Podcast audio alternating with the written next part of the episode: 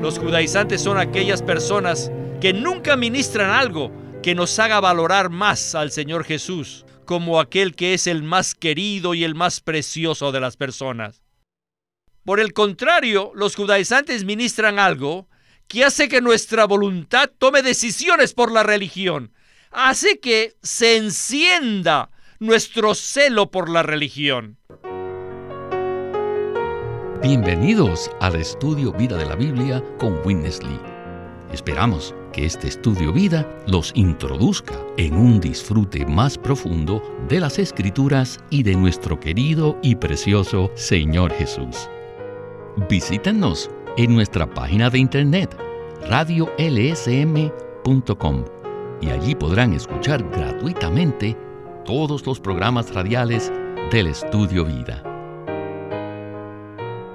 En la iglesia en Corinto existían muchos problemas que habían apartado a los creyentes de la experiencia y el disfrute del Señor.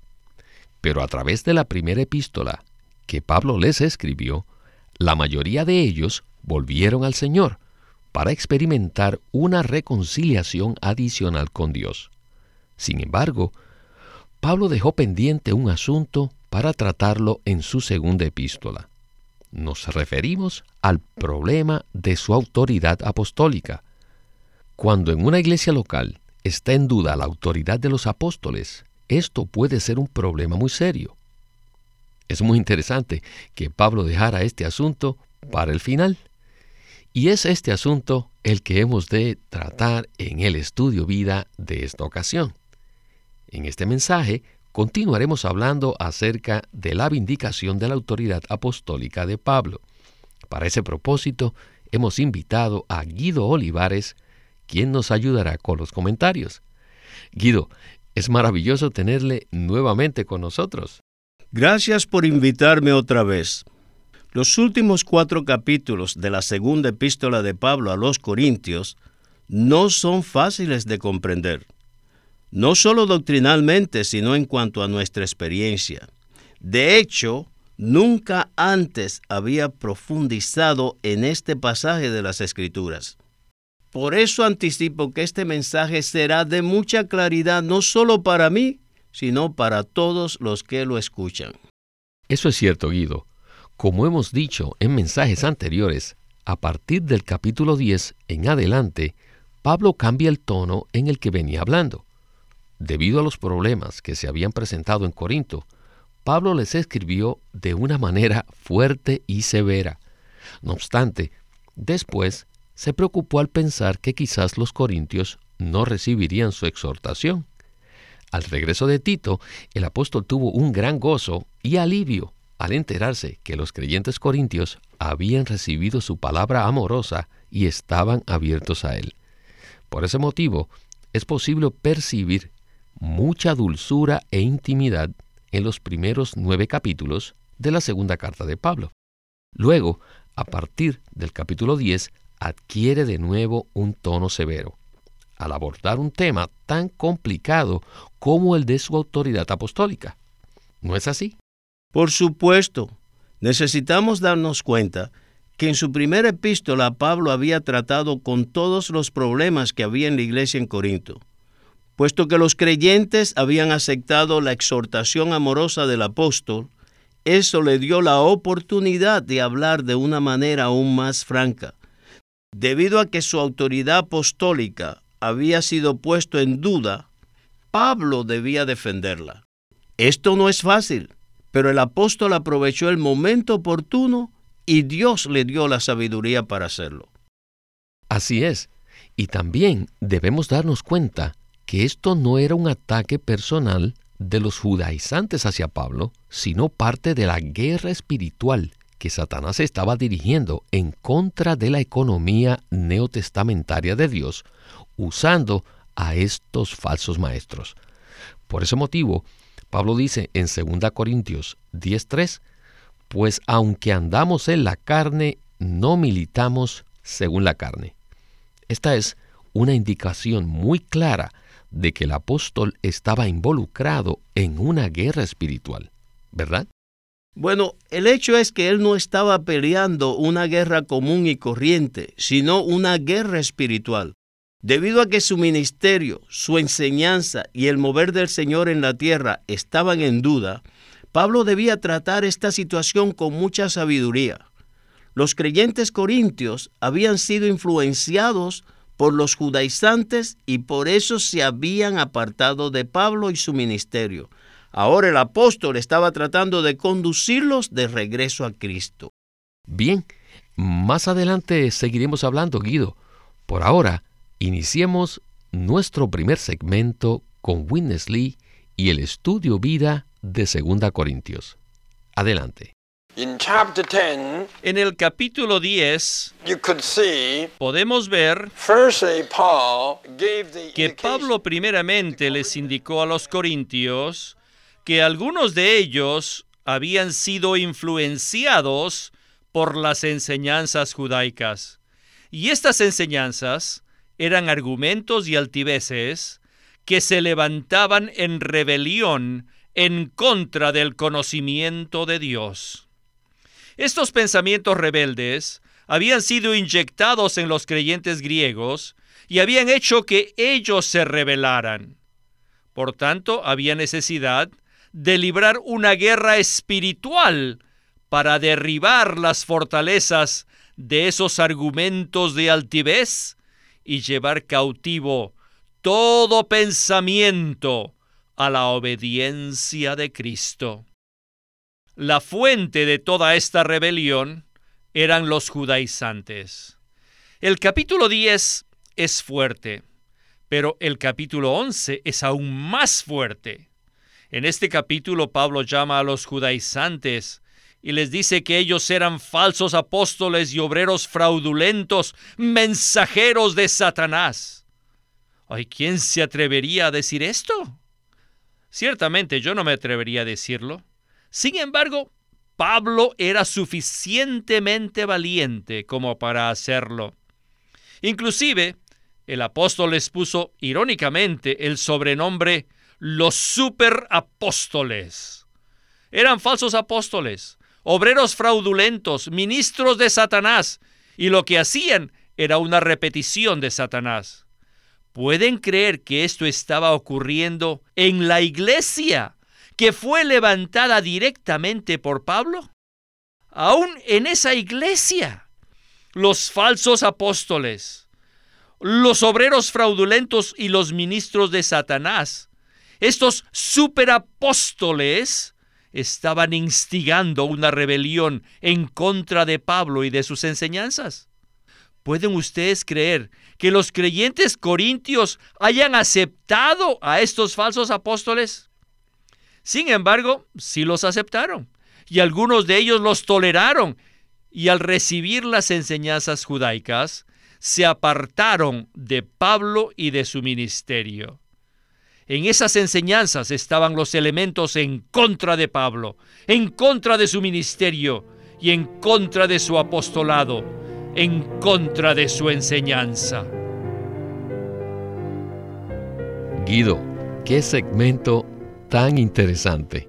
Ahora sí, nos es posible comprender por qué Pablo habló de una manera tan osada y severa al vindicar su autoridad apostólica. Entonces, ¿Qué tal si usted nos habla un poco acerca de los judaizantes? Ellos se presentaron en la iglesia en Corinto como verdaderos obreros cristianos, ¿verdad? Mira, ellos aún se presentaron como creyentes genuinos. Los judaizantes eran aquellos que probablemente habían sido regenerados, pero que tenían un trasfondo judío. Se les llamaba judaizantes debido a que tenían una influencia muy marcada del judaísmo. El Evangelio que ellos predicaban incluía una gran cantidad de los elementos de la tradición y de la fe judía. A pesar de que habían sido regenerados, todavía permanecían bajo la influencia de su trasfondo judaico, es decir, de la ley mosaica y de las tradiciones de la religión judía. Ellos pretendían hacer una obra diferente en medio de los creyentes corintios, que habían sido introducidos en la vida de iglesia mediante el ministerio de Pablo. Así es, Guido. Me atrevería a decir que mientras hacían su obra judía, ellos hablaban abiertamente en contra de Pablo y su ministerio, el cual es el ministerio de la gracia, del disfrute y de la experiencia de Cristo. El ministerio de Pablo se relaciona totalmente con Cristo, ¿verdad? Por supuesto que sí. Inclusive, una de las partes más prominentes del libro de Segunda de Corintios es el ministerio de la reconciliación, el cual consiste en reconciliar completamente a los creyentes con el Señor, para que puedan ser uno con Él. Esta no era la meta de los judaizantes, quienes pretendían hacer que los creyentes regresaran a la religión judía. Leamos ahora lo que dice Pablo en el capítulo 11, en contraste con lo que los judaizantes pretendían hacer con los creyentes corintios. El apóstol dice en los versículos 2 al 4 de la siguiente manera, Porque os celo con celo de Dios, pues os he desposado con un solo esposo, para presentaros como una virgen pura a Cristo. Pero temo que como la serpiente con su astucia engañó a Eva, se corrompan vuestros pensamientos, apartándose de alguna manera de la sencillez y pureza para con Cristo. Porque si viene alguno predicando a otro Jesús que el que os hemos predicado, o si recibís otro espíritu que el que habéis recibido, u otro evangelio que el que habéis aceptado, bien lo toleráis.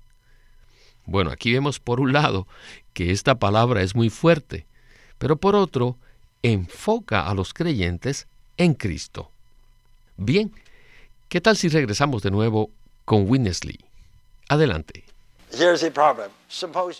Aquí tenemos un problema. Supongamos que yo fuera Pablo y que ustedes fueran los creyentes corintios.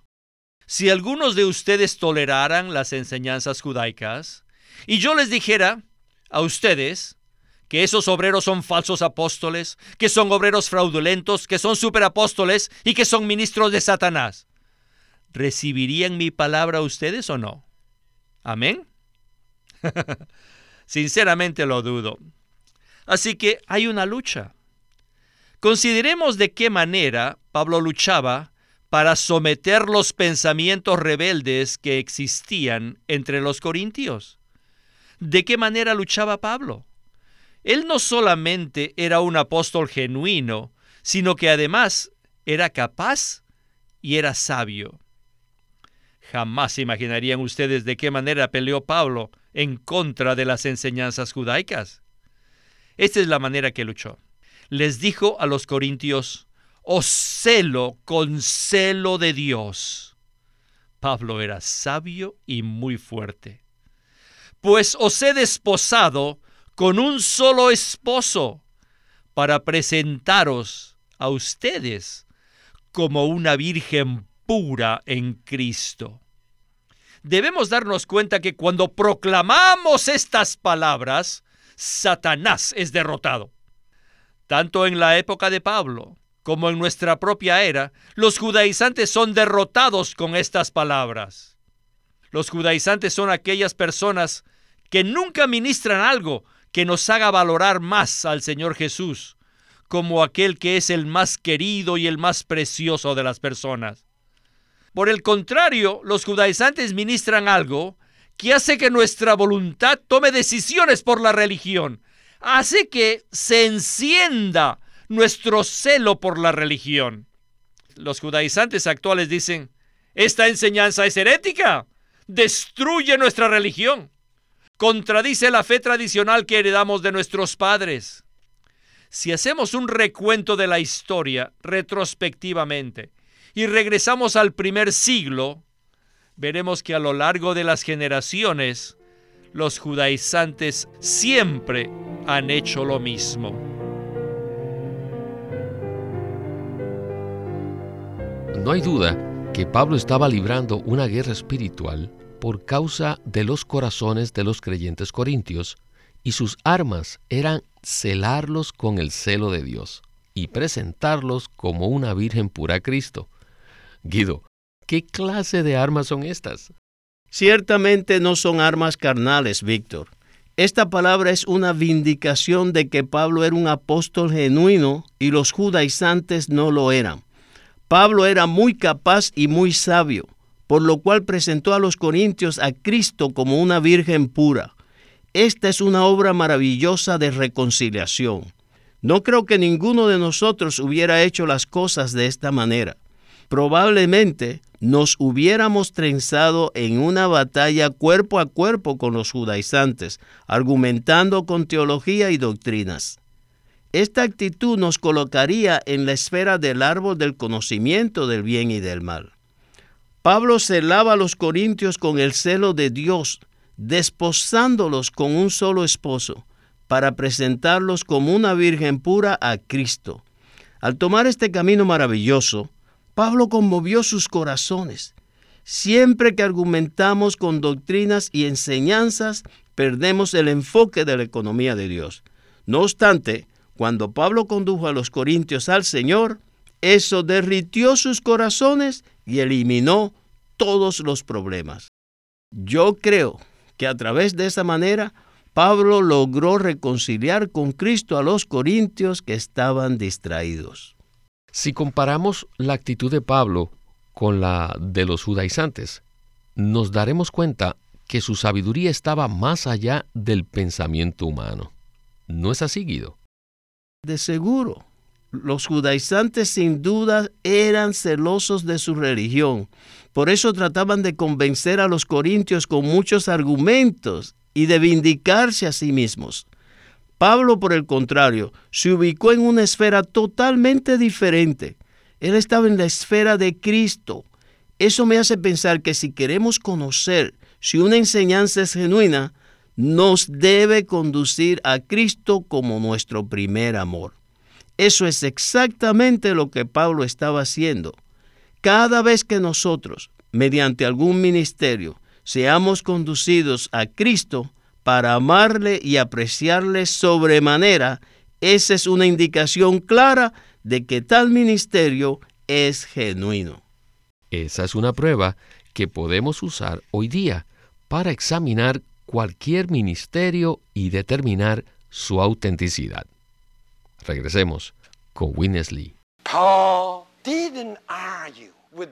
Pablo no discutió con los judaizantes en cuanto a la doctrina. En lugar de eso les dijo a los corintios que los celaba con celo de Dios. Pablo también fue muy osado al decirles que los judaizantes eran falsos apóstoles, obreros fraudulentos, ministros de Satanás, que se transformaban en apóstoles y aún superapóstoles. Sin embargo, antes de decirles esto, les había dicho que Él los había desposado con un solo esposo para presentarlos como una virgen pura a Cristo. Luego les dijo en el versículo 3 que él temía que así como la serpiente había engañado a Eva, asimismo se corrompieran sus pensamientos, apartándose de la sencillez y de la pureza para con Cristo. Lo que me preocupa, Corintios, es que como vírgenes puras, que han sido desposadas a Cristo, sus pensamientos sean corrompidos.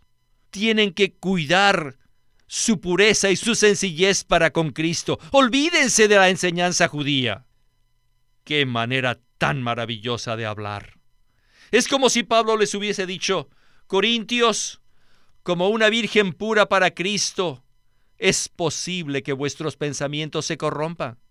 Yo espero que vosotros permanezcáis en la sencillez y pureza de Cristo y os olvidéis de todas las enseñanzas judaicas. Yo os he desposado con un solo esposo y simplemente necesitan amarlo a Él. Esto no es ninguna clase de teología, no es ninguna clase de doctrina. Nuestra meta no consiste en recobrar la doctrina o la teología, sino en recobrar a Cristo como el único esposo a quien debemos amar. Pablo quería presentar una virgen pura. A nosotros no nos interesa nada, no nos preocupa nada, sino solamente lo amamos a Él. Y nuestro amor tan puro y nuestra mente tan sencilla y todo nuestro ser está enfocado en Él. Esto nos guardará, nos santificará, nos saturará y nos transformará. No puedo más que decir amén, amén por esta palabra. Hemos venido diciendo que esto se constituye en una prueba para determinar si un ministerio es genuino o no. Pablo estaba bajo ataque en ese momento. A través de los siglos, todos aquellos que han laborado conforme al ministerio neotestamentario de Dios siempre han sido atacados. Ese es el caso de Watchman Nee, quien sufrió muchos ataques a lo largo de su vida, al igual que Winnesley.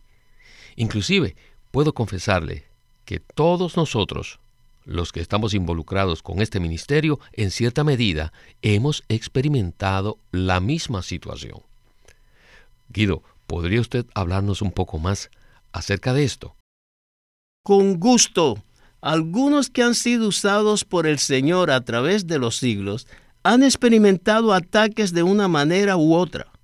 Puesto que ellos tenían un ministerio genuino, tenían la rica palabra del Señor, el ministerio de la reconciliación, el Señor los puso a prueba.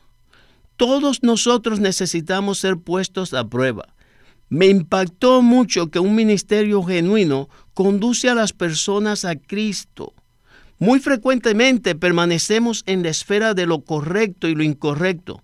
Por eso necesitamos un ministerio genuino que nos conduzca a experimentar y a disfrutar a Cristo. De otra manera, no podremos ser completamente reconciliados con Dios. Muchas veces hemos sido distraídos por muchas cosas buenas, buenas enseñanzas, buenas teologías, que aparentemente son muy buenas, pero pueden apartarnos de Cristo, nuestro esposo. Un ministerio genuino no es un asunto de teología, de tradición, de religión ni de prácticas. Más bien se relaciona con el Señor Jesucristo, quien es nuestro esposo. Él nos ha traído y hemos sido presentados como una virgen pura a Él. Por tanto, solo Él debe interesarnos y solo debemos amarlo a Él, sin permitir que nada ni nadie lo sustituya en nuestros corazones. Esto nos santificará, nos saturará y nos transformará. Casi al final del segmento anterior, Winnesley toca un punto que no tenemos tiempo para desarrollar, pero que necesito mencionarlo porque es el enfoque de nuestro próximo mensaje. Y es este. Pablo dice en el versículo 3, pero me temo que como la serpiente con su astucia engañó a Eva, se corrompan vuestros pensamientos, apartándose de alguna manera de la sencillez y pureza para con Cristo. Este pensamiento nos lleva al libro de Génesis, donde se menciona que el hombre fue colocado en el huerto de Edén y allí había dos árboles, el árbol de la vida y el árbol del conocimiento del bien y del mal. Según la analogía presentada por Pablo, el árbol de la vida representa a Cristo como la vida, mientras que el árbol del conocimiento representa a Satanás como la muerte. Guido, no hay duda que este es un cuadro maravilloso. Absolutamente maravilloso, Víctor. Sin duda los judaizantes estaban muy familiarizados con el Antiguo Testamento. Cuando Pablo mencionó esta analogía, los corintios pudieron darse cuenta que habían sido engañados por los judaizantes, quienes los habían ubicado en la esfera de lo bueno y lo malo, mientras que el apóstol estaba tratando de conducirlos de regreso a Cristo en la esfera de la vida. Por tanto, el versículo 3, que se relaciona con el libro de Génesis, es muy significativo. Efectivamente, es muy significativo, así que ya tendremos oportunidad de profundizar en este tema en el próximo programa. Ha sido maravilloso contar con su presencia y espero que pueda regresar pronto. Gracias por haber sido tan amables de invitarme de nuevo al programa. Este es Víctor Molina haciendo la voz de Chris Wilde, Guido Olivares la de Bill Lawson y Walter Ortiz la de Witness Lee.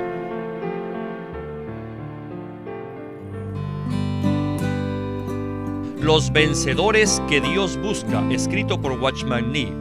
En Los vencedores que Dios busca, Watchman Nee habló de la preeminencia de Cristo en la creación, en la redención y en la vida y la experiencia del cristiano ya que a medida que Cristo obtiene el primer lugar en nosotros y a medida que maduramos en Él, experimentamos un agradable deleite, pero también padecemos.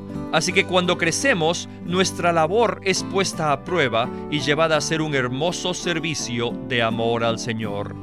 En el libro Los vencedores que Dios busca por Watchman Nee, él presenta que Dios desea que todos los creyentes sean vencedores, que le den a Cristo la preeminencia, que le ministren con pureza y que se consagren a Él sin reservas.